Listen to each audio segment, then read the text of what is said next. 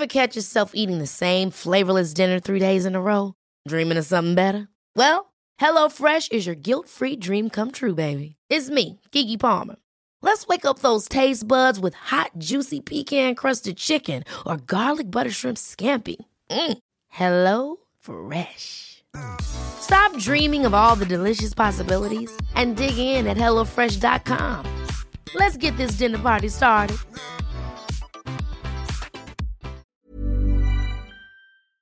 Se van acercando las vacaciones y si tienes un bebé en casa, seguro que te preocupa cómo organizar sus comidas durante los viajes, los días de playa o las salidas a la montaña.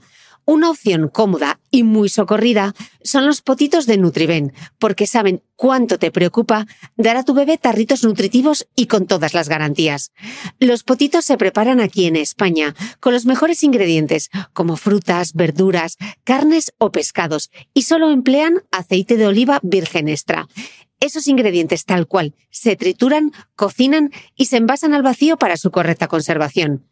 Y ya sabes que igual de importantes son los ingredientes que lleva un alimento como los que no lleva.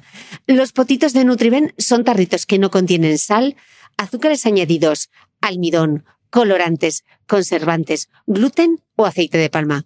Recuerda que los únicos potitos son de Nutriben. Gracias a Nutriben y a su marca Potitos por apoyar los buenos contenidos en este podcast.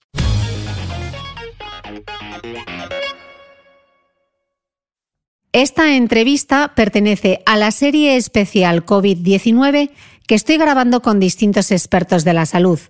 Para no perderte ninguna entrega, te recomiendo que te suscribas al podcast de Cristina Mitre en cualquiera de las aplicaciones de reproducción de podcast, como Spreaker, Apple Podcast, Evox, Google Podcast, Spotify o YouTube. Mucha fuerza a todos. Esto pasará. Hoy queda un día menos.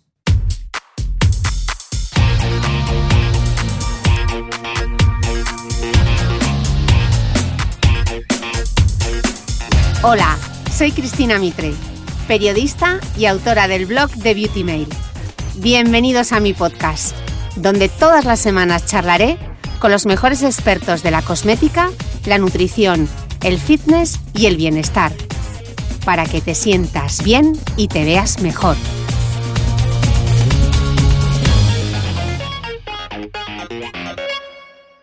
Hoy tengo conmigo a Marta Redondo, ella es profesora de la Facultad de Psicología de la Universidad Camilo José Cela y directora del área de salud en el Instituto de Psicología de Emociones y Salud, IPEDS.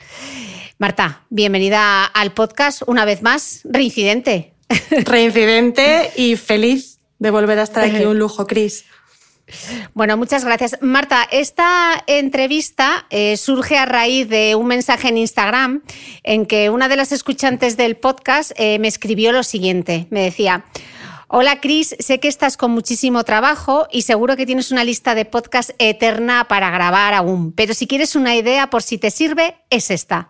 Las madres durante el confinamiento estamos sufriendo un estrés y una ansiedad tremenda, intentando llegar al 100% en el trabajo y en el cuidado de los hijos. Hablo con mis amigas todo el rato del tema y estamos al límite.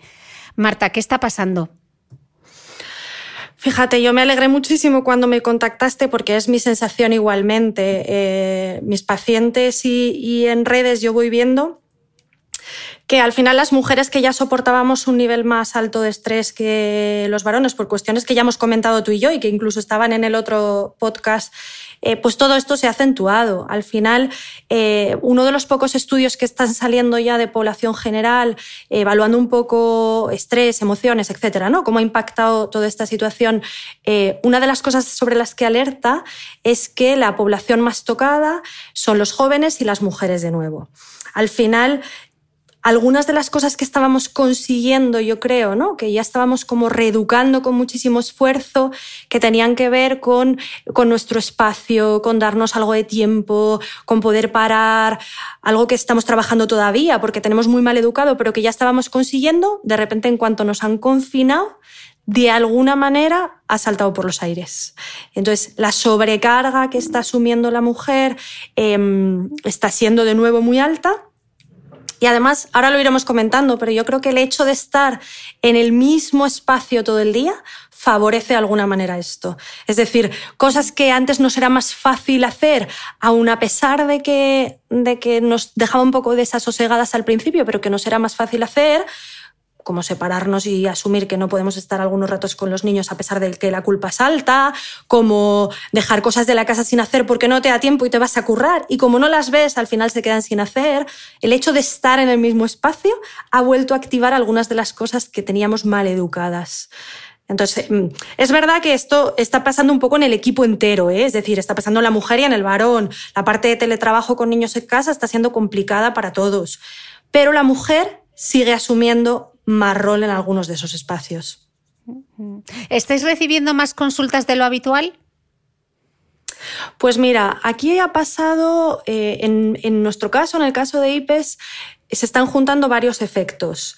Por un lado, algunos de los pacientes con los que ya estábamos trabajando, es verdad que como ya tenían herramientas, están un poco protegidos. Entonces, em, durante este tiempo, algunos incluso han, preferido esperar y no tener las consultas online porque las herramientas que tenían les eran suficientes y, mm, les han protegido para este, para este tiempo. Y luego lo que sí que nos estamos encontrando es justo este grupo de personas que planteas. Es decir, las personas que no están en esta situación más o menos se han ido habituando y adaptando y están más o menos colocadas y no, están eh, acudiendo todavía, ¿eh? Todavía. Otra cosa es lo que yo creo que va a venir por delante, ¿eh?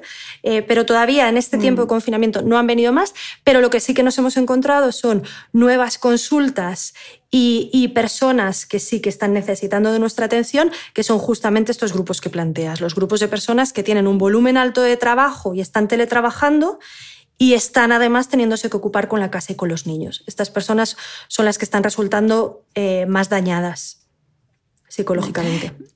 Marta, según se desprende del estudio sobre el impacto psicológico derivado del COVID-19 en, la, población española, que es un proyecto de la Universidad Complutense de Madrid el Grupo 5, eh, las mujeres parecen tener un mayor número de problemas relacionados con el estado de ánimo, mientras que los varones los tienen en mayor medida de ansiedad y postraumáticos. Explícanoslo un poco y dinos además si se sabe la causa y el por qué.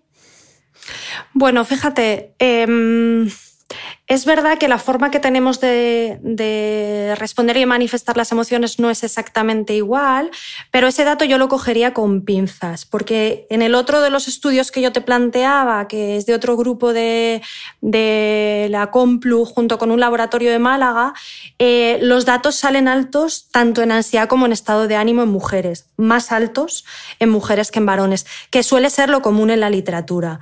Em, mm. Es verdad que estado de ánimo, o sea, al final las emociones, tanto ansiedad como depresión, eh, aparecen más elevadas siempre en mujeres que en varones. Puede ser que en este caso en los varones esté apareciendo de una manera significativa. Eh, en los varones suelen aparecer más fobia social y estrés postraumático, pero puede ser que estén apareciendo de una manera más significativa y es llamativo porque normalmente no es así, pero los datos apuntan a que la mujer puntúa por encima en los dos estudios, tanto en ansiedad como en estado de ánimo. ¿eh? Y en realidad esto tiene, eh, quiero decir, el hecho de que la mujer puntúe por encima eh, de alguna manera tiene que ver incluso con algo evolutivo.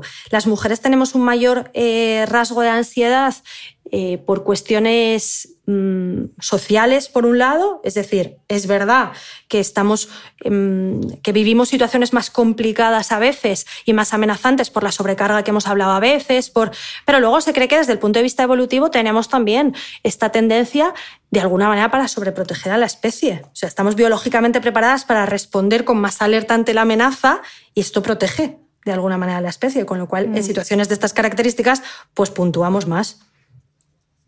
Pues vamos a ir aterrizando ese estado de ánimo y esa ansiedad. Eh, ¿Cómo se define? ¿Cómo les podemos dar alguna herramienta para ese estado de ánimo más bajo? Fíjate, la bajada del estado de ánimo, o sea, lo que llamamos tristeza, ¿no? Al final, la presencia de, tristeza eh, tiene que ver fundamentalmente con la sensación de pérdida. Al final la tristeza es una emoción que aparece cuando el ser humano pierde cosas, como una respuesta a la pérdida de cosas, ¿no? Con lo cual es natural que en estos momentos haya aparecido, ¿no? Haya aparecido primero por todo lo que se ha visto que se está perdiendo. Es decir, incluso en las personas en las que esto no ha impactado de forma directa porque hemos tenido la fortuna de no tener nadie cercano que ha enfermado, que ha fallecido, en el fondo estás viendo una pérdida de seres humanos continua que tiene que afectar de alguna manera tu estado de ánimo. Pero incluso lo que te digo, las personas más afortunadas que no hemos tenido esa pérdida directa, hemos perdido muchísimos reforzadores. O sea, al final esta situación nos hace perder, para empezar, las relaciones sociales, el apoyo social, por lo menos tal y como lo teníamos concebido. Y el apoyo social, las relaciones sociales, la vinculación con los otros es uno de los pilares del bienestar del ser humano. ¿no? Entonces, en el momento en el que eso desaparece o tenemos que transformarlo, esto supone un impacto para el estado de ánimo. Y luego, durante muchos días, hemos perdido también la posibilidad de hacer actividades que nos resultan reforzadoras y que nos permiten regular el ánimo, ¿no? Eh, desde la actividad física, que para muchas personas es fundamental, hasta el, salir, el dar un paseo, el ver eh, el paisaje primavera, todo eso es una ausencia de reforzadores muy potente que se transforma en una pérdida que impacta sobre nuestro estado de ánimo de forma directa. Por no hablar del drama que están sufriendo muchas personas que han perdido su trabajo el, porcentaje de personas que han perdido su trabajo o que están teniendo que transformar su forma de trabajar y perdiendo algunos elementos reforzadores del trabajo es muy alto también. Con lo cual, es importante mm. entender que la emoción de tristeza tiene que estar porque estamos perdiendo cosas. Ahora, también creo, Cris, que durante, al final llevamos muchísimos días ya desde que esto saltó y en el ser humano se da un estado de habituación. Al final el ser humano es capaz de habituarse a cosas que hace tres meses nos cuentan esto y nos habría parecido del guion más gore que te puedes imaginar. Y sin embargo ahora somos capaces de vivirlo y de acostumbrarnos, ¿no? Habituarse es acostumbrarse a algo que no impacte en nosotros con la misma intensidad. Entonces, una de las cosas que ha sucedido es que a lo largo de, estos dos meses muchas personas han sido capaces de generarse rutinas y de generarse rutinas en las que podían meter algunas cosas de las que habían perdido transformadas o colocadas, ¿no? que fue una de las cosas primeras que dijimos los psicólogos. Em, desde el principio, desde el día uno, planteamos qué importante es que se metan rutinas, que se metan rutinas. Tú hablas mucho de me levanto y me pongo guapa, y me visto, y me arreglo, y me. Pues todas esas cosas tienen mucho que ver con el estado de ánimo, ¿no? Y el, y el ser capaces de transformar la forma de acercarnos socialmente, pero no perder la relación, las relaciones sociales, pues también lo han hecho las personas. Han buscado formas de transformar el ejercicio físico, pero meterlo en su día a día de alguna manera. Ahí luego hablaremos porque a veces se nos ha ido la pinza y eso ha sumado estrés, ¿no? Pero bueno, la realidad es que hemos sido capaces de poder meter hablábamos mucho de intentar buscar espacios de disfrute, buscar espacios em, de cosas que nos hagan bien para poder de alguna manera compensar esa pérdida de refuerzos que estamos teniendo y reajustar el estado de ánimo, ¿no?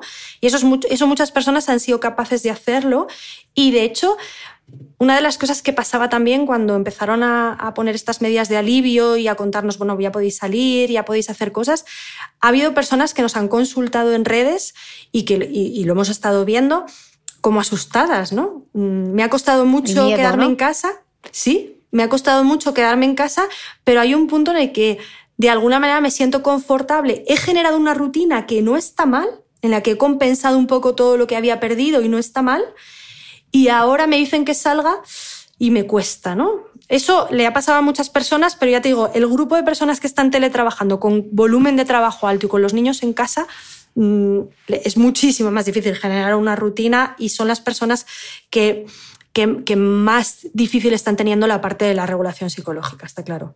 Mm. Eh, Marta, además de esas emociones relacionadas con el estado de ánimo, la tristeza o ahora el miedo, ¿qué otras emociones son normales que aparezcan en esta época y cómo se gestionan? Eh, pues fíjate, mm, están apareciendo dos, seguramente hay más, ¿no? Pero las que más veo yo em, están siendo, por un lado, la ira, la irritabilidad, está muy presente. Em, no apareció al principio, o no tanto, o no de forma tan marcada, pero ha ido apareciendo conforme van pasando los días. La irritabilidad es una emoción, la ira es una emoción que aparece cuando percibimos que algo nos daña, que estamos sufriendo un daño. pero va asociada también a procesos de estrés que se van alargando en el tiempo. Cuando el estrés se va alargando en el tiempo, la persona al principio sobre todo siente ansiedad, en los primeros momentos de estrés sobre todo aparece la ansiedad por la percepción de posibles amenazas. Cuando el estrés se mantiene empieza a aparecer la, ira, la irritabilidad. Y ahora mm, lo que está sucediendo mucho es que cuando yo veo cosas que no me encajan, cuando yo veo a personas que no están haciendo las cosas como yo creo que las deberían hacer, cuando yo veo que está saltando mucho la emoción de ira. Y además, igual que sucedía con la ansiedad al principio, se está azuzando mucho en redes, en redes, en grupos de WhatsApp. Una de las primeras cosas que planteamos al principio con respecto a la ansiedad era que, eh, que, las personas acotaran mucho la información que recibían, que se estaba haciendo muchísimo ruido en redes, en grupos, en cuando algo me genera miedo, cuando algo me genera incertidumbre, hay un perfil de personas que lo que hacen es buscar de forma compulsiva información para intentar reducir esa sensación de, falta de control, ¿no? Y entonces eso hacía que las personas compartieran en Internet, compartieran en sus grupos una cantidad de información ingente. La persona, además, muchas veces con mayores niveles de ansiedad, que es la que necesita esa información compulsiva, luego no la filtra y entonces lo que comparte es la información que más ruido le ha hecho sin contrastar si es verdad o es mentira. Entonces estaba dando muchísima información y una de las cosas que se recomendó fue busca buenas fuentes de información y, y, consúltala una vez al día, dos veces al día, no hace falta más. El resto te está suponiendo ruido. Pues con la ira está sucediendo un poco lo mismo. Eh, nos encontramos en redes, muchas personas, en redes, en grupos de WhatsApp sobre todo, muchas personas que cuando ven algo que no les encaja, aquí es importante también la rigidez, ¿eh? el factor rigidez influye muchísimo. Cuando yo veo algo que no me encaja, lo que hago como con un soplete es contar en redes, mandar 27 veces la misma foto de aquello que no me encaja. entonces, esto está siendo demoledor.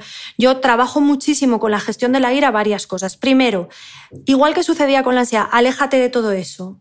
Incluso aunque tú percibas que eso también te puede suponer un daño, es decir, incluso aunque yo perciba que el que una persona no respete eh, algunas de las cosas que nos han, eh, nos han eh, sugerido, pedido, instado a que hagamos para protegernos y proteger al otro, aunque yo vea que eso puede dañarme, el hecho de que tú me lo estés poniendo 50 veces es como si cogieras un soplete y te pusieras a azuzar unas, unas... ¿Cómo se llaman? No me sale la palabra. Lo que azuzas con el soplete para que salga fuego. Bueno, me habéis entendido. me habéis entendido.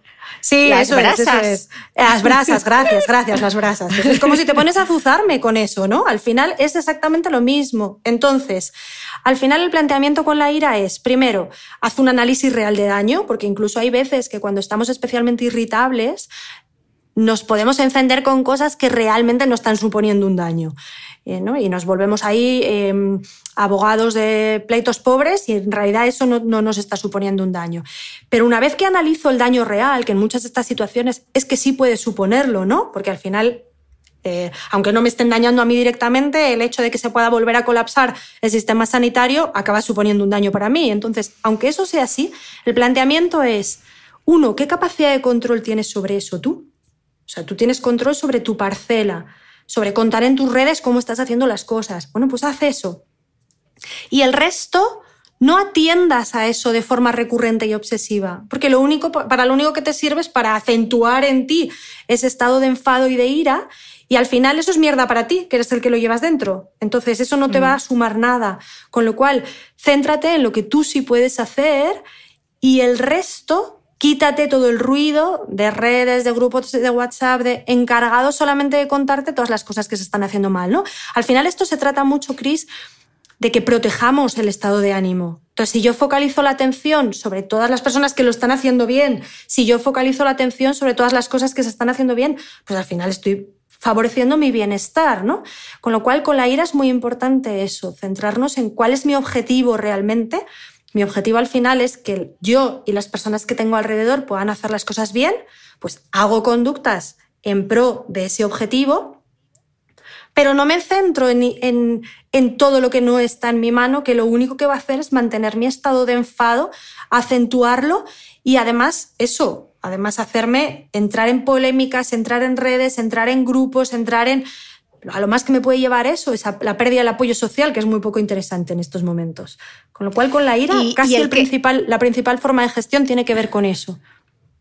¿Y el que, el que es objeto de la ira del otro, Marta, cómo lo hace? Porque pues este, es, este, es, el que tiene la rabia y la ira, pero eh, cuando tú eres, cuando tú la estás recibiendo, ¿cómo te proteges tú? Pues fíjate, al final la forma es muy parecida. Yo tengo que volver a poner el foco sobre cuál es mi objetivo y lo que está en mi mano. Al final, cuando yo recibo la ira de otra persona, que las personas, por ejemplo, que estáis en redes muy expuestas es algo muy común y cuanto más irritados estamos, pues más fácil es que, mm, que, las personas que tienen un rasgo de ira y filtran poco puedan escupir hacia todo lo que se mueve, ¿no? Entonces, al final, la persona que está recibiendo esa ira es importante que se plantee, primero, cuando tú me estás escupiendo tu ira y me estás culpando de algo, luego vamos a entrar en, la, en esa emoción que es otra de las, de las potentes ahora, la culpa. Cuando tú me estás escupiendo tu ira y me estás culpando de algo, yo lo primero que haré será un análisis de si realmente lo que me estás contando es verdad. Es importante escuchar al otro, ¿no? Porque puede ser que el otro me esté diciendo algo que me pueda servir, ¿no? Entonces, en la ira lo primero es hacer un análisis eso, ¿no? De si lo que me están contando realmente yo soy responsable de eso o tengo algún grado de responsabilidad sobre eso o hay algo que pueda hacer de otra manera, ¿no? Si eso es así, aunque me moleste, que ojo, esto de, no, si la crítica es constructiva, no me molesta, eso es mentira. Un día me decía uno en clase, a mí cuando me hacen una crítica bien hecha, no me molesta. No, es importante que entendamos que la crítica bien hecha y constructiva, aunque venga de nuestra Santa Madre, nos descoloca y dices en ese momento, ah, ah, ese ah nos sale siempre, ¿no? Como de... Pero hay que entender que eso está y ya está. Al final, entender por qué están las emociones y tolerarlas, una vez que las entiendo, es la mejor forma de regularlas. Entonces, entender que cuando alguien me hace una crítica, me tiene que desasosegar un poco y descolocar es el primer paso. Pero luego el siguiente paso es, con ese desasosiego en mi mochila, como tantas veces, hago un análisis del contenido de lo que me están diciendo. Entonces, cuando yo hago un análisis del contenido de lo que me están diciendo, puedo llegar a la conclusión de que ese contenido tiene una parte de cierto, tiene una parte con la que estoy de acuerdo, y entonces lo que hago es ver qué puedo aprender de esa situación y modificarlo, repararlo, cambiarlo, incluso delante de la persona. Una de las cosas más liberadoras es ser capaz de decir, oye, pues en esto que has dicho tienes razón, te agradezco que me lo hayas dicho, no me había dado cuenta. Eso hace que no tengamos la sensación de tener que disfrazarnos y estar a la altura de ese perfeccionismo, porque al final nos cuesta mucho porque, porque nos hemos educado mucho en el perfeccionismo y muy poco en la tolerancia al error o a la crítica, ¿no? Entonces, es súper liberador decirle a alguien, oye, pues tienes razón en esto que me has dicho, estoy de acuerdo contigo. No lo había visto así, pero te agradezco ese comentario, ¿no? Entonces, cuando veo que tienen algo de razón, es bueno plantear eso. Cuando veo que, que no, que no estoy de acuerdo, pues entonces el, mm, el planteamiento es, te agradezco eso, pero yo lo veo de esta otra manera. Y luego es muy importante si la crítica está bien en contenido, pero muy desajustada en forma, también poner encima de la mesa que estoy de acuerdo con el contenido, pero que la forma... Y en realidad cuando somos sometidos de una manera brutal a una crítica muy desajustada en forma, yo soy partidaria ahí también de, capar, de bloquear a algunas personas, porque yo no tengo por qué estar aguantando tampoco una agresión em, brutal, no es necesario y no tiene tampoco sentido, ¿no? Pero en general, gastar poca energía también cuando la agresión es, es mm, desajustada, o sea, cuando la crítica es desajustada en forma, gastar poca energía ahí también es la mejor forma de protegernos, ¿no? Pero con la ira del otro es muy importante ser capaces de escuchar muchas veces, de analizar Mm, qué pasa con, esa crítica y de crecer a partir de ella cuando tiene sentido. Y súper importante, no gastar energía cuando veo que no lo tiene, que tiene que ver solamente con que el otro está irado y ha decidido escupir su ira contra el que pasaba por delante, ¿no? Entonces, mm. ahí es muy importante no desgastarnos y, y, como siempre, entender que nos vamos a quedar un poco desasosegados y hay la atención dividida de la que vamos a hablar para la gestión de las emociones seguramente varias veces eh, en este rato, la atención dividida va a ser clave en las situaciones en las que alguien ha escupido su ira contra mí. ¿no? O sea, yo me quedo molesto porque es inevitable. Estábamos viendo tristeza, miedo, ira o irritabilidad. ¿Qué otra emoción? Hablabas de la culpa antes. La culpa, sí, la culpa. La culpa está súper marcada eh, en este tiempo. A ver, la culpa es una emoción que en general nos da bastante guerra. Nos da bastante guerra y a las mujeres probablemente más. La culpa va muy de la mano de los deberías, con lo cual, como las mujeres hemos entrenado muchísimos deberías, pues es facilísimo que no lleguemos ni de coña y cuando no llegamos es facilísimo que nos sintamos culpables. Pero es verdad que la emoción, y todas las emociones de las que hemos hablado, la tristeza, el miedo, la ira, son emociones, las llamamos negativas, pero en realidad las llamamos negativas porque las vivimos como algo desagradable, pero son emociones necesarias para el ser humano eh, y útiles para muchas cosas, ¿no? Y la culpa es una emoción que es súper útil también para el ser humano. Es una emoción, fíjate, que está, está em, preparada de alguna manera para protegernos, para prevenir el que hagamos daño a la comunidad, a otros miembros de la especie. Para eso está la culpa. Entonces, la culpa es algo que nos molesta cuando aparece, pero que nos molesta cuando aparece para que la escuchemos, igual que el resto de las emociones negativas, ¿no? De alguna manera, todas vienen y te descolocan, pero no para que intentes huir de ellas, que es lo que hacemos, hacer como que no están, no, para que las escuches. Entonces la culpa es una emoción que está para que, para que no dañemos a los otros, para prevenir de alguna manera em, el comportamiento contra los otros y, promover comportamientos morales. ¿no? Entonces, de alguna manera, lo que busca es que nos paremos, que analicemos, que analicemos lo que ha pasado, me estoy sintiendo culpable, ¿Por qué me estoy sintiendo culpable? ¿Qué ha sucedido? Analizo lo que ha sucedido y analizo si quiero cambiar algo. Y si, y si quiero cambiar algo, hago una conducta de reparación. Para eso está la culpa. ¿Qué es lo que sucede?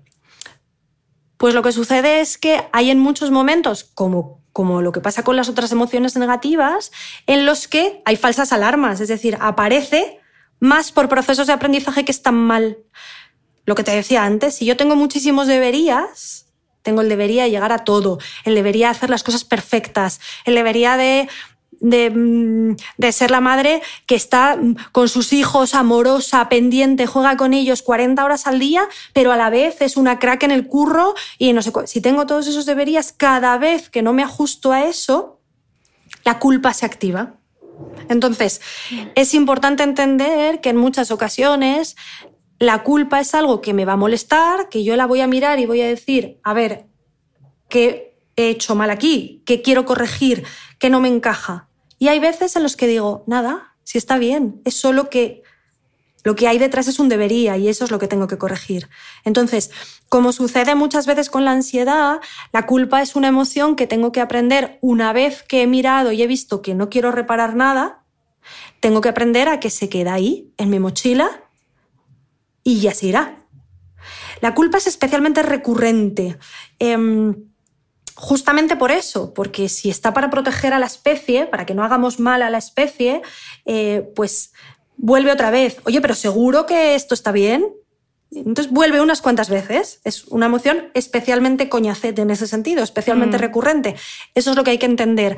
Pero la clave es, si yo la, ya lo he analizado una vez y he visto que responde a un debería, entonces ya no me doy permiso para volver a entrar. Ya lo dejo ahí, en mi mochila, como la mosca cojonera, como la avioneta de la que hemos hablado otras veces, ¿no? Mm. Em, eh, hay un símil muy bueno que también es el de la manifestación. Imagínate que ahora mismo tuviéramos un grupo de manifestantes en la puerta. Ahí, eh, con gritos, pancartas, pues ahora mismo nos estarían fastidiando. Yo no te escucharía bien a ti, tú no me escucharías bien a mí, y eso nos estaría resultando muy molesto ahora mismo. Ahora yo puedo centrarme en esos manifestantes, en lo que me están molestando, en por qué están ahí, leer sus carteles, si es que encima no estoy de acuerdo, si es que encima son... Con lo cual, lo que empiezo a hacer es empezarles a dar cada vez más atención. Tú, tú, tú, tú, tú, La atención, lo hemos hablado otras veces, es limitada. Si yo tengo 100 de atención, de repente este grupo de manifestantes se empiezan a llevar un 50, un 60, un 70. Claro, cada vez me queda menos para que yo con lo que estoy. Entonces. Con, la, con la sensación de desasosiego, con las emociones, lo hemos hablado otras veces, con la ansiedad a veces, con la culpa, lo que hay que hacer es, yo no tengo control para que esos manifestantes se piren.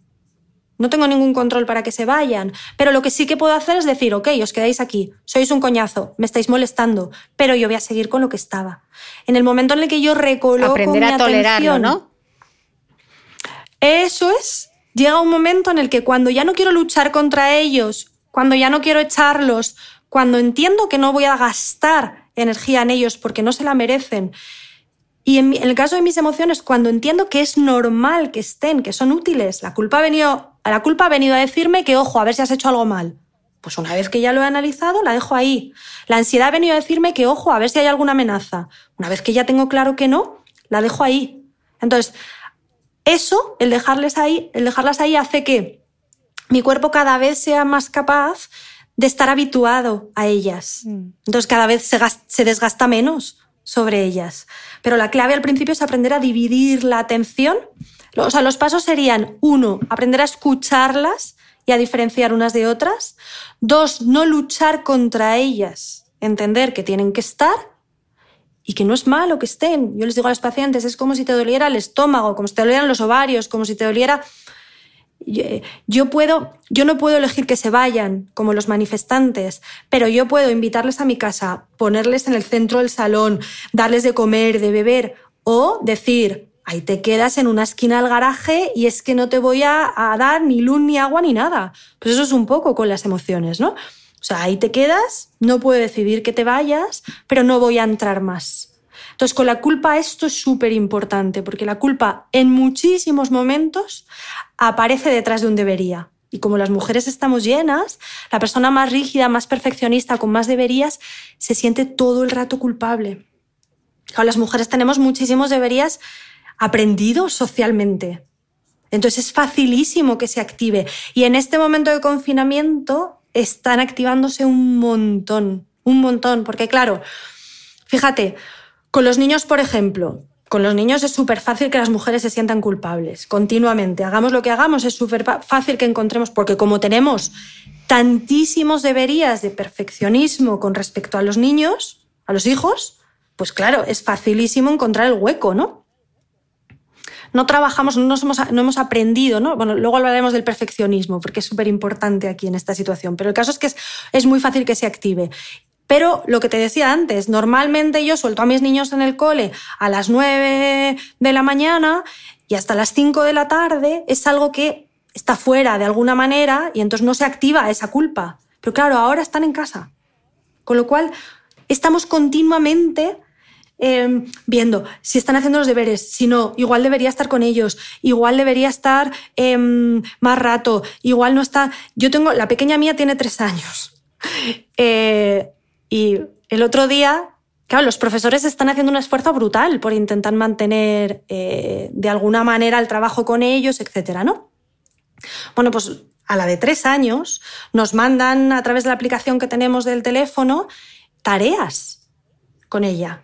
Claro, yo tengo otros dos, con lo cual yo estoy pendiente de que los otros dos hagan lo que tienen que hacer, de 14 y 11. La de 3 años, pues la tengo ahí un poco, está sobreestimulada, tiene la estimulación de sus hermanos, el resto hacemos lo que podemos, pero ¿qué pasa? Que claro, van subiendo las fotos los padres ahí con el robot que han diseñado con los niños con el, la no sé qué, todos, menos mi pulga. Y yo espero que haya más padres, no lo he mirado. Seguro que hay más que no han hecho robot, que no han hecho cartulina. Que no... El otro día me decía un amigo, te la van a hacer repetir, va a repetir, la pulga va a repetir. Pero todo eso sin querer activa nuestra culpa, porque en el fondo estás diciendo, qué mala madre, que estoy trabajando. Claro, al final estamos trabajando los dos, pues el rato de la mañana no estamos haciendo ni el robot ni tantas cosas que...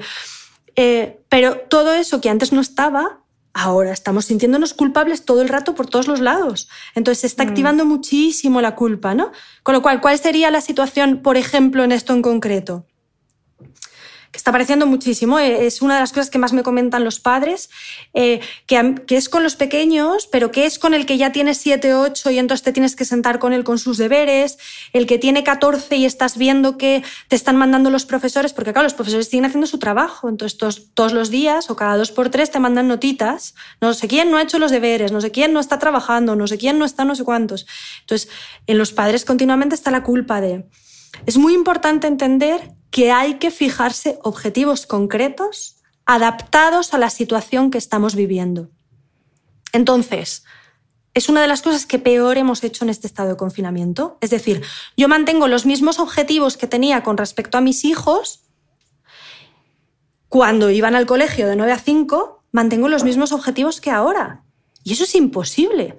Es imposible. Entonces, el hijo que el, chaval que tenía, está entrando en la adolescencia y tenía problemas para responsabilizarse, etcétera, pues no es el momento ahora de entender que va a adquirir todas esas responsabilidades y toda esa madurez y toda esa... No va a ser ahora. Y no pasa nada. La cría de tres años que no sé cuántos, pues ahora no va a ser el momento de... Eh, van a ver más pantallas de las que veían. Pues mira, es una pena, pero, pero ¿qué otras cosas están ganando nuestros hijos con esto? Porque nuestros hijos están ganando, nos están dando una lección de muchísimas cosas. Están aprendiendo a tolerar cosas que no hemos tolerado nosotros en cuarenta y tantos años que, o los que tengamos. Em, estamos viviendo la familia con una cercanía que no la hemos vivido en muchos momentos. Es decir, nuestros hijos están, están dando pasos y están aprendiendo cosas ¿Y, por qué no nos quedamos con eso? Entonces no nos podemos fijar los mismos objetivos que teníamos antes. Es absurdo. Hay que, y no todos los mismos, pues depende de cada casa. Los profesores, es lógico, ellos trabajan para, eh, para todo el mundo. Entonces no tienen que adaptarse ellos, te tienes que adaptar tú. Y te tienes que adaptar tú entendiendo que cuando llegan las notas del mayor diciéndote que no no sé cuántos, pues no es lo mismo que cuando estaba de 9 a 5 en el cole, cuando llegan las notas de la pequeña. Entonces es muy importante que aprenda, que, que ajustemos y veamos en esta nueva situación qué me puedo pedir con respecto a los niños y qué me puedo pedir con respecto a la educación de los niños. Hey, I'm Ryan Reynolds. Recently, I asked Mint Mobile's legal team if big wireless companies are allowed to raise prices due to inflation. They said yes. And then when I asked if raising prices technically violates those onerous two-year contracts, they said, "What the f*** are you talking about? You insane Hollywood ass." So to recap, we're cutting the price of Mint Unlimited from $30 a month to just $15 a month. Give it a try at mintmobile.com slash switch. $45 up front for three months plus taxes and fees. Promo for new customers for limited time. Unlimited more than 40 gigabytes per month. Slows. Full terms at mintmobile.com. Hey, it's Ryan Reynolds, and I'm here with Keith, co-star of my upcoming film, If, only in theaters May 17th. Do you want to tell people the big news? All right, I'll do it. Sign up now and you'll get unlimited for $15 a month in six months of Paramount Plus Essential Plan on us. Mintmobile.com slash switch. Upfront payment of $45 equivalent to $15 per month. Unlimited over 40 gigabytes per month. Face lower speeds. Videos at 480p. Active Mint customers by 531.24 get six months of Paramount Plus Essential Plan. Auto renews after six months. Offer ends May 31st, 2024. Separate Paramount Plus registration required. Terms and conditions apply if rated PG. ¿Sabías que los bebés son capaces de autorregularse y comer lo que necesitan? Hasta el primer año, la leche ha de ser su alimento principal, bien sea lactancia materna o artificial, y poco a poco podrán ir probando diferentes texturas y alimentos. Ahora, con buena temperatura, a todos nos gusta salir más de casa, y en verano pasamos mucho tiempo fuera, en la playa, la montaña o recorriendo el mundo. Si tienes un bebé que ya ha empezado con la alimentación complementaria, para esos momentos puedes contar con los diferentes tarritos que ofrece Potitos. Hay recetas para bebés desde 4 y 6 meses y solo llevan ingredientes como frutas, verduras, carnes o pescados que se trituran y se envasan tal cual. Los potitos de Nutriben son tarritos seguros, fáciles de conservar y transportar, ya que no necesitan refrigeración, tan solo mantenerse en un lugar fresco. Se calientan en microondas o al baño María, sin conservantes ni azúcares añadidos. Gracias a Nutriben y a su marca Potitos por ser nuestro mecenas del mes.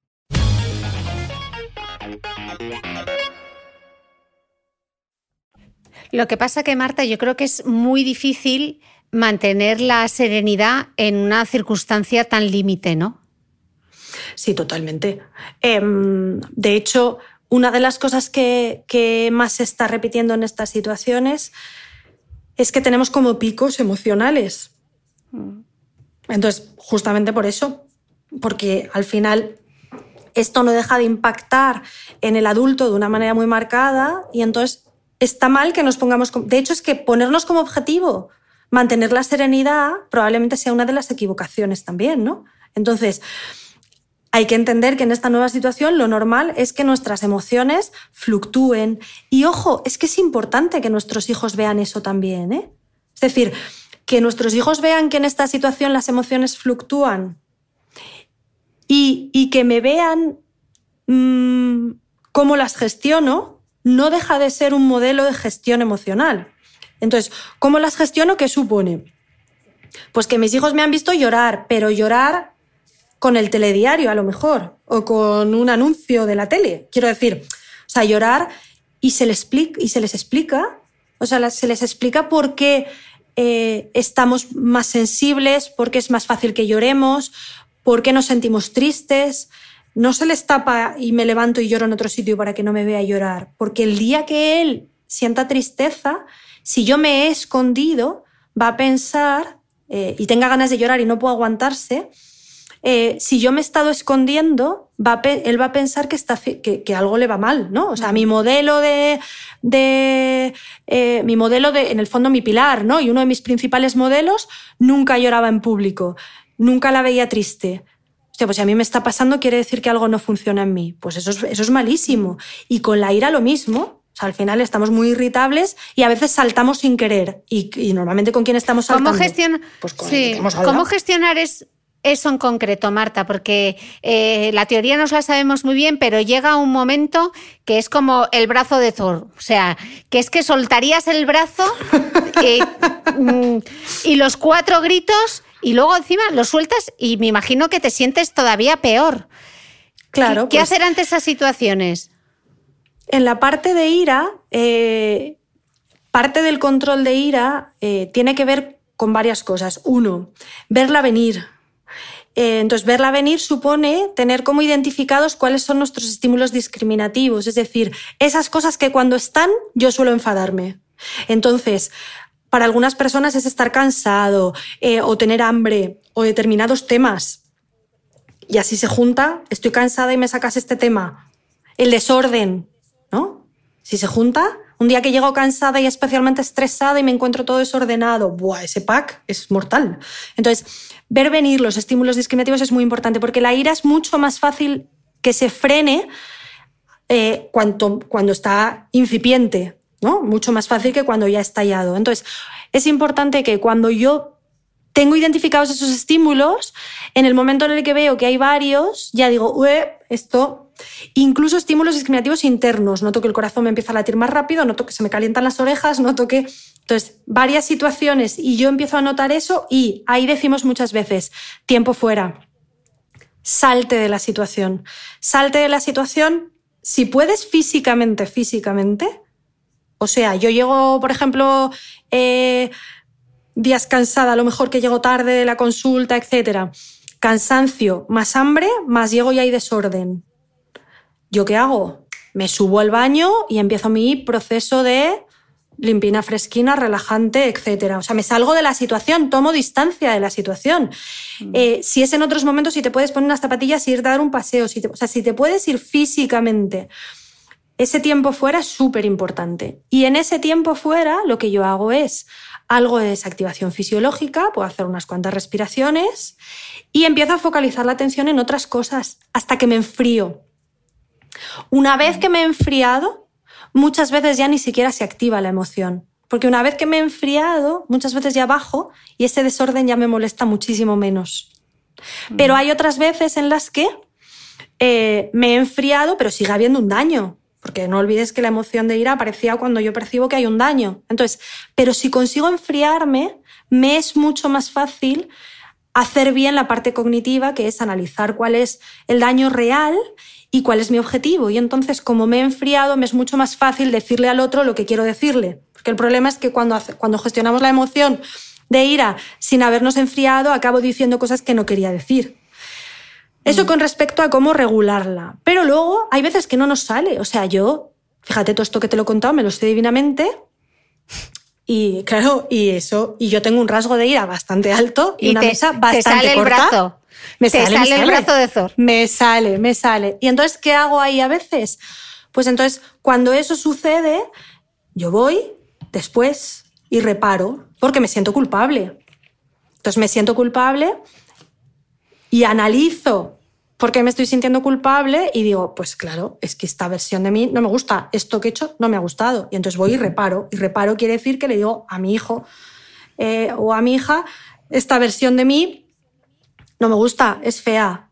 He llegado cansada, he llegado mm, eh, con hambre, he visto todo esto y he explotado. No quiero ser esta versión de mí, es decir, no me gusta ver todo esto, prefiero que esté de otra manera, me gustaría que si os he hecho 50 veces esto, lo hagáis, pero no quiero priorizar esto sobre daros las buenas noches, un beso y preguntaros cómo está el día. No es esto lo que quiero ser. Y pido perdón. O sea, es súper importante enseñar a nuestros hijos que cuando uno se equivoca, va, pide perdón y pide perdón y explica en qué se ha equivocado. Entonces, esto también es, es, es educación en gestión de emociones, ¿no? El día de mañana, cuando ellos la caguen, que la cagarán, primero verán que no pasa nada, que, que se equivoca todo el mundo, y dos, repararán, que eso es importante. ¿no? Yo no me puedo pedir no equivocarme, lo que me puedo pedir es mm, reparar después. Marta, ¿habéis visto más problemas de insomnio y falta de concentración? Sí, sí, muchísimo, muchísimo. El insomnio es que además estas dos cosas están descritas en confinamiento. No hay mucha literatura sobre confinamiento, claro, pero en lo que hay están descritas las dos cosas. En la, en la concentración lo que estamos viendo es eh, personas que nos cuentan que les cuesta muchísimo, eh, por ejemplo, sentarse a leer, o sea, las tareas que requieren más atención. Ha habido incluso los primeros días personas que es que se declaraban incapaces de coger una novela y leer o de no podían, ¿no? Mm. Eh, claro, es que ha sido hasta muy, muy acentuado, ¿no? Al final, la atención bebe del mismo tanque que la ansiedad y que el estrés. Entonces, el, cuanto la ansiedad y el estrés están tirando mucho de ese tanque, es que realmente hay mucho menos espacio para la atención, ¿no? Entonces, podemos, las tareas que son más, más, que hacemos más en automático, pues esas las seguimos haciendo porque al final va en automático, no hay gasto atencional, pero las tareas que requieren atención son las que se ven dañadas, ¿no? Entonces, esto se, está, se ha visto mucho y luego que se ha activado mogollón otra vez, porque se han vuelto a activar nuestros males, ¿eh? el ya, el famoso ya a tope. Entonces, el ya que era, el debería ese del ya, pues la inmediatez. La inmediatez, la obligación de tener que contestar ese WhatsApp según entra, de tener que contestar ese mensaje según entra, ese mail según entra, esa llamada según entra, esto ha vuelto a activarse muchísimo. Y claro, si yo estoy teniendo un problema con la atención o me está costando un poco por ese estado de activación que tenemos, y encima lo que hago es intentar dividirla en 40 tareas, ya, hablamos, ya hemos hablado nosotros de que lo de la multitarea es la multi... Me iba a salir un taco. Em, esto nos han engañado. Mm, fatal. No somos fotocopiadoras. Efectivamente. Entonces, si yo tengo, estoy teniendo problemas de atención, es súper importante que la cuide. ¿Cómo se cuida la atención? No dejándome hacer dos cosas a la vez. Ese sería mm, como el resumen. O sea, todos los ejercicios de atención plena yo los estoy recomendando a tope ahora. He mandado la aplicación de Petit Bambú, que es estupenda para poder trabajar esto. La he mandado muchísimo a, a pacientes y no pacientes. Hay otra aplicación que también está bien, pero a la gente le cuesta un poco más porque es un poco más compleja y está súper fácil. Entonces, todo lo que sea entrenamiento en atención plena nos viene muy bien porque la atención es uno de los procesos que, que más hemos eh, entrenado mal. Estamos, mm, y sobre todo, sí, quizás saber nuestros puntos gatillo, ¿no, Marta?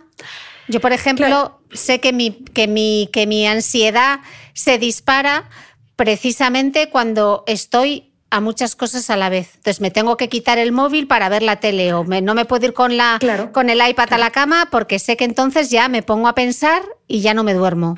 Claro, la clave es, eh, al final, el obligarme a hacer una cosa sola, una cosa sola, en el fondo pasa directamente por renunciar al teléfono. O sea, cuando yo hablo de, de hacer una cosa sola, lo que más nos enmierda para hacer una cosa sola hoy en día a todos los seres humanos es el teléfono. Entonces, mm. lo que yo les eh, planteo siempre es justo lo que tú dices. Teléfono o pantallas en general, o iPad, pero sobre todo mm. teléfono.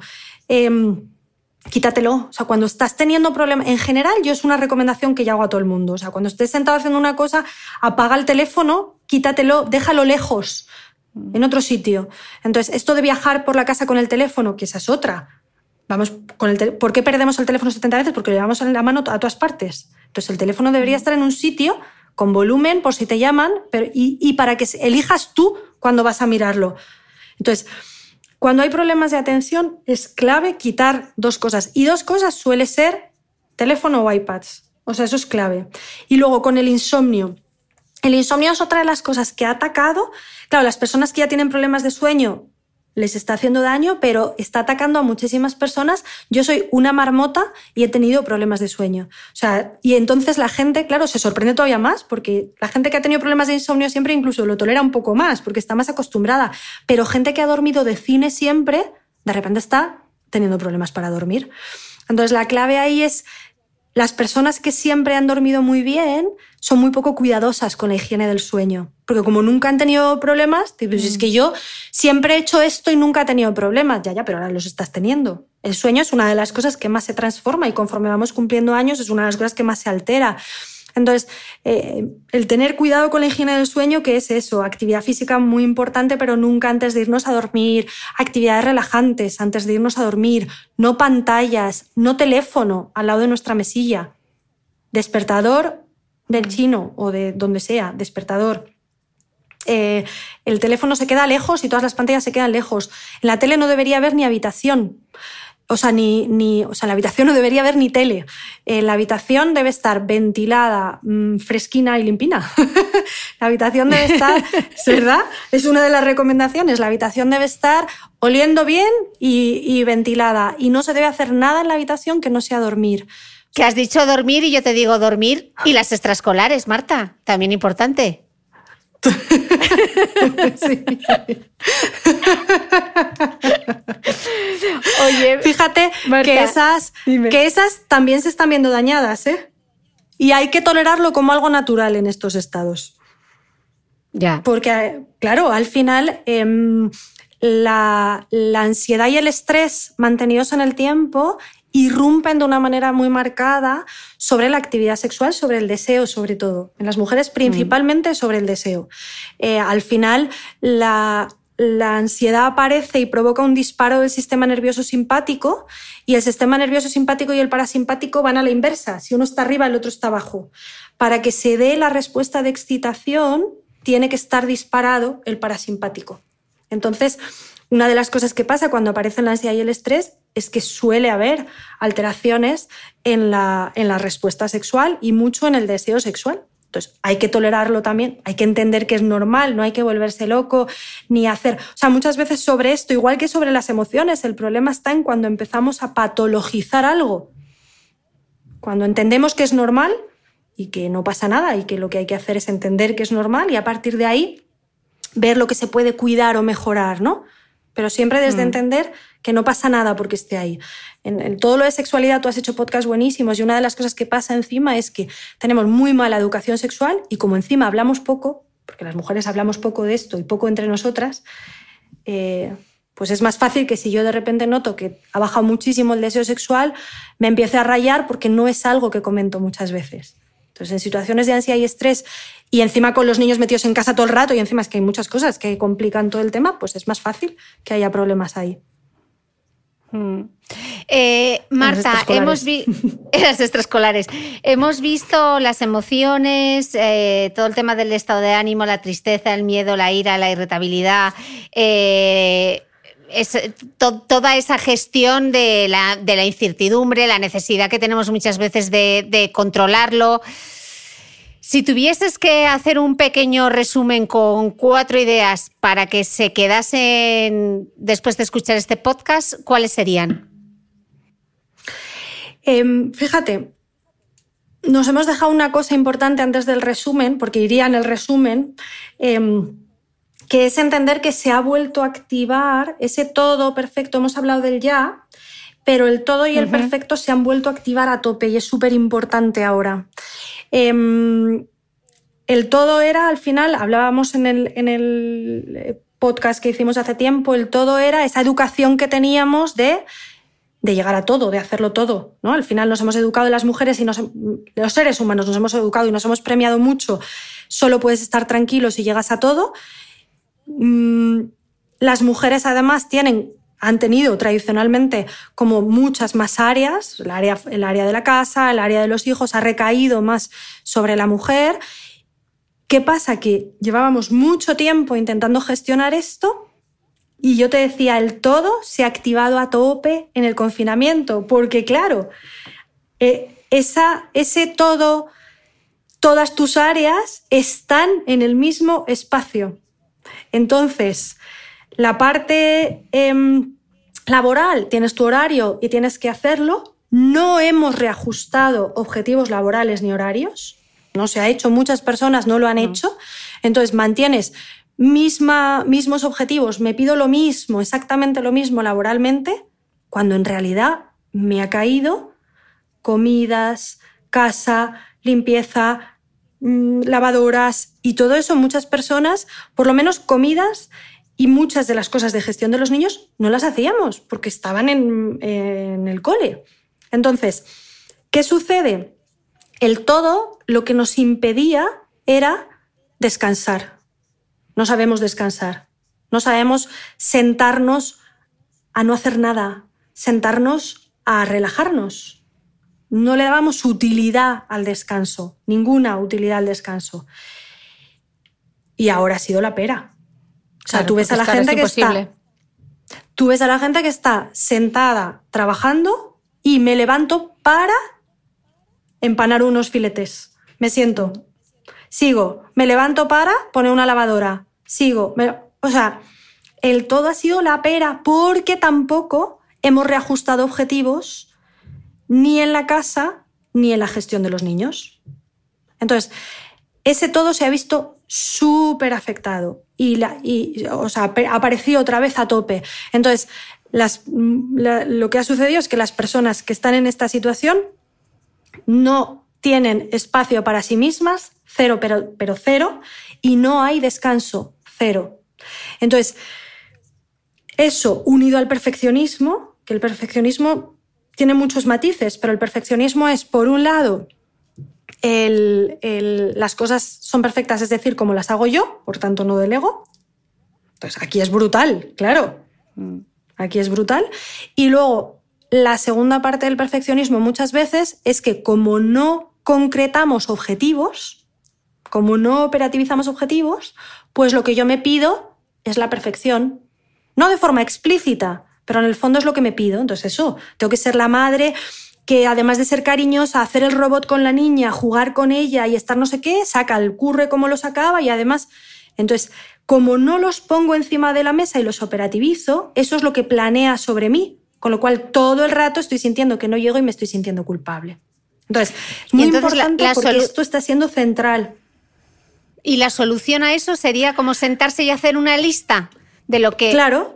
Por ejemplo, no sé. Por ejemplo, eso es importante. La clave es: tengo que sentarme en cada una de las áreas y operativizar. Operativizar quiere decir poner de forma clara y medible qué objetivos me pido en esta nueva realidad, en esta nueva situación. No pueden ser los mismos que eran, no pueden ser los mismos. Hay que cambiarlos. Entonces, a nivel laboral, ¿qué objetivos me pido? Eh, cuando hablábamos de las listas, ¿no? que a veces decimos las listas lo único que hacen es... Eh, las listas a veces lo que son es como obligaciones, pero en realidad lo que hay que plantear es listas de objetivos, objetivos por áreas, objetivos concretos. Eso sería una lista, ¿no? Entonces, ¿qué objetivos me pido a nivel laboral? ¿Qué objetivos me puedo pedir con mis hijos? concretos y realistas y qué objetivos me puedo pedir en lo que tiene que ver con la casa. Y eso pasa por tolerar muchos grises, muchas situaciones de esto está para el cinco pelado, pero da igual. O sea, me aguanto con el desasosiego que me generan las pelusas porque priorizo otra cosa. También el hecho de que las empresas, eh, muchas empresas, hayan optado por el teletrabajo cuando no había una infraestructura para teletrabajar, porque yo teletrabajo, porque llevo teletrabajando muchos años y mi infraestructura está montada para eso, pero claro, el nivel de exigencia de las empresas ha sido como, les hemos sacado de la oficina, les hemos puesto en su casa, pero las circunstancias de su casa no las hemos solucionado. Entonces, tengo la sensación de que muchos padres han estado ahí como escondiendo a los niños que no hagan ruido, con lo cual eso les ha causado un estrés absolutamente terrible y un nivel de exigencia por parte de las empresas que tampoco ellos han sabido eh, que sus objetivos fuesen acordes a las nuevas situaciones personales, ¿no? Sin duda. Sin duda aquí hay, aquí hay partes que no están en nuestra mano y que pasan por por medidas de conciliación que no se han tomado. Hay un movimiento de malas madres ahora mismo que está apelando un poco a eso, ¿no? O sea, al final, justo lo que estás planteando, nos habéis mandado para casa, nos habéis mandado a teletrabajar y alguien se ha parado a pensar que nuestros niños están sin cole en casa y que es imposible conciliar esto. O sea, en realidad lo que nosotros planteamos en este podcast es cómo vivir de la mejor manera posible una situación que no podemos cambiar, ¿no? De dónde podemos limpiar y aliviar. Pero en realidad aquí se requieren medidas que no dependen de nosotros, pero que tenemos que pelear por ellas en, en la medida que podamos, medidas que tienen que ver con con conciliación, que tienen que ver con probablemente regular esto mm. a un nivel. Claro, pero lo, lo, mencionaba sobre todo Marta porque tampoco quiero que el que esté al otro lado esté pensando, es que lo hago, lo hago yo mal, es que soy yo que no lo sé hacer. No, no, no, si es que lo normal es que las personas se hayan bloqueado. Claro, lo normal es que las personas se hayan bloqueado, porque al final estamos haciendo algo completamente nuevo y que requiere una exigencia brutal. Entonces, mm. la clave es, es súper importante que no sumemos espacios porque es imposible. O sea, que no sumemos el trabajo tal y como está, más ahora soy la profesora de mis hijos y la exigencia que me matan los profesores la hago 100% porque tengo que hacer lo mismo que hacen los profesores de mis hijos y además soy la persona que, porque es imposible, no, no nos cabe todo eso. Entonces, de alguna manera, en una situación así se nos ha mandado a casa sin más y se ha asumido que íbamos a asumir todos esos roles. Y en el fondo, pues es lo que compramos. Y por eso nos hemos bloqueado. Pero la clave es, vamos a ver cómo podemos limpiar. Entonces, no llegas a todo, es imposible. Operativiza objetivos. Mm. Aprende a gestionar ese para el 5. Y operativiza objetivos y prioriza, o sea, coloca las cosas y a partir de ahí, ojo, tolera el desasosiego que te va a generar el no hacer las cosas como hacías en cada uno de los escenarios. Porque claro, reajustar objetivos y bajar algunos de ellos nos desasosiega porque no estamos acostumbrados. Pero es que no hay otra, porque no caben, es imposible. Es imposible. Y luego, súper importante, yo en, este, en esta situación, o sea, el pillar huecos para el descanso cobra todavía más importancia. Cuando hablo de huecos para el descanso, muchas veces no es media hora para hacer eh, eh, yoga o, meditación. No, es me levanto, me doy un paseo, hago unas cuantas respiraciones, salgo a que me dé el aire. Pueden ser tres minutos, ¿eh? Pero muchos al día. O sea, es súper importante ir pillando huecos, huecos, huecos, trocitos, ¿no? Entonces, mm, estoy trabajando y me levanto a empanar las, las mm, pechugas de pollo. Vale, pero Mm, deja cinco minutos en medio. Claro, déjate cinco mm. minutos en medio para darte un mm. paseo por la casa, para relajarte un rato, para respirar, para ir a dar un beso a tus hijos, para... Y luego ya... Entonces, hay que ajustar en lo que tiene que ver con la casa, porque es que nos pedimos ahora, tienen que... Eh, alimentación perfecta. Es que pues, se activa la culpa. Es que hay días que no les doy de comer eh, primero, segundo, no están comiendo perfecto, no están... O sea, no, no podemos tener el mismo nivel de autoexigencia que teníamos antes, eso, con la comida, con la casa, con el trabajo, con la... No, hay que ir recolocando y levantando el pie. Entonces, para anular ese perfeccionismo, para ir a por ese perfeccionismo, es muy importante bajar a la tierra objetivos específicos em, que me permitan de alguna manera eh, ser realista y sentirme bien cuando llego a ellos. Mm el problema es que si el objetivo es la perfección en todo, todo el rato me estoy sintiendo frustrada, todo el tiempo, ¿no?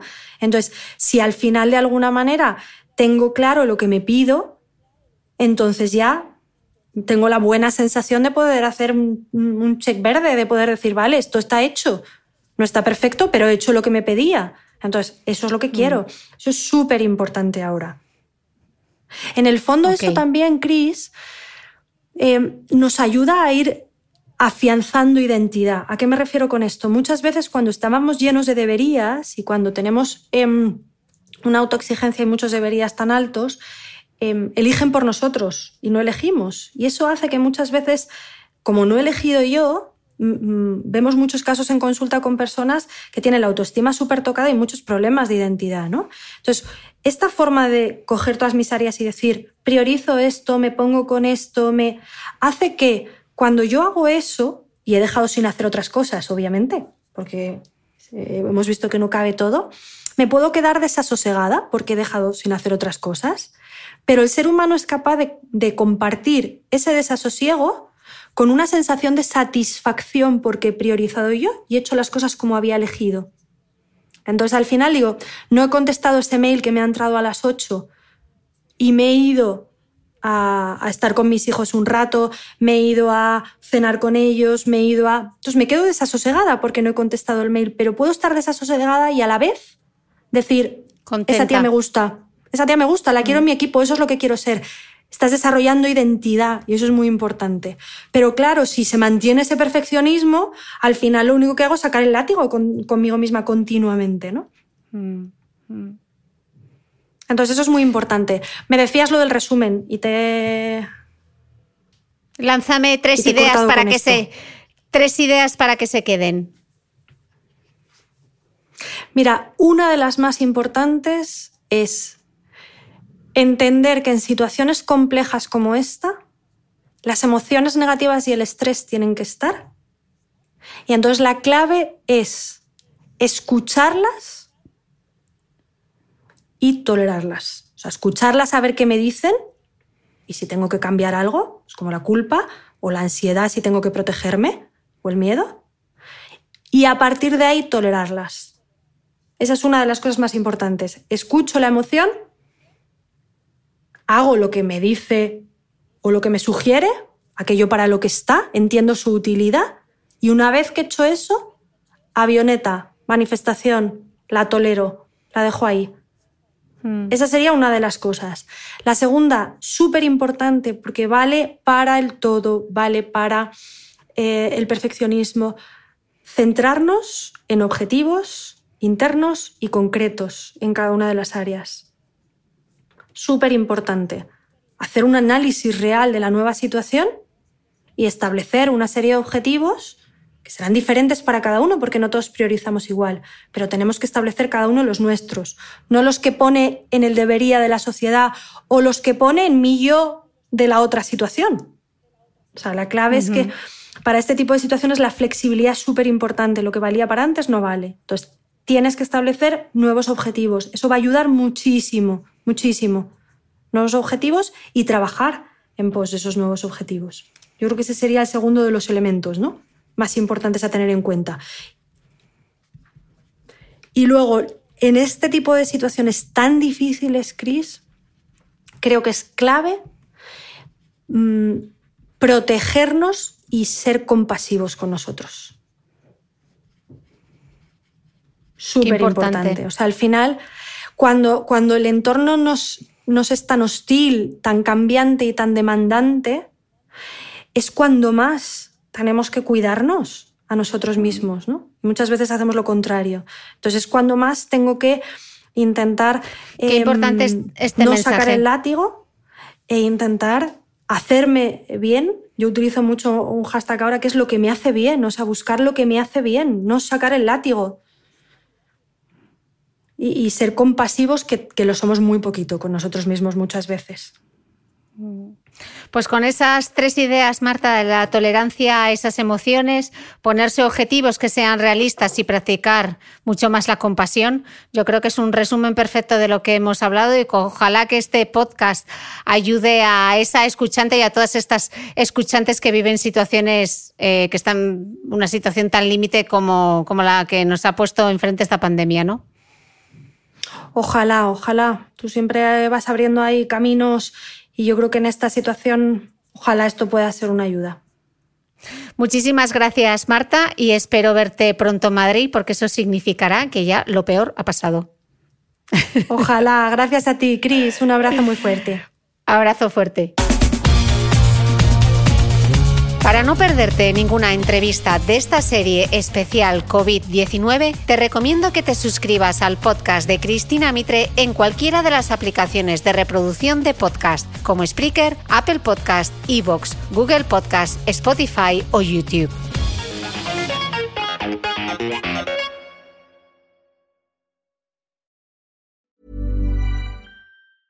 Mom deserves the best, and there's no better place to shop for Mother's Day than Whole Foods Market. They're your destination for unbeatable savings, from premium gifts to show-stopping flowers and irresistible desserts. Start by saving 33% with Prime on all body care and candles. Then get a 15-stem bunch of tulips for just $9.99 each with Prime. Round out Mom's menu with festive rosé, irresistible berry chantilly cake, and more special treats. Come celebrate Mother's Day at Whole Foods Market.